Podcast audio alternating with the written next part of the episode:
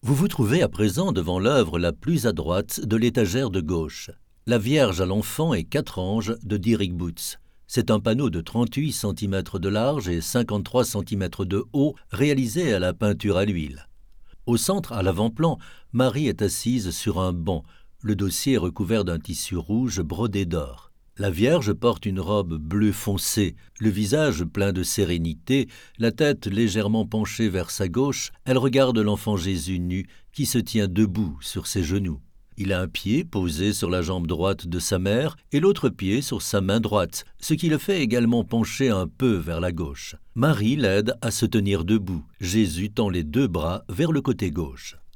Deux anges sont agenouillés à droite de Marie. Ils sont beaucoup plus petits que Marie et à peine plus grands que l'enfant Jésus. Ils tiennent à deux un livre ouvert et semblent chanter.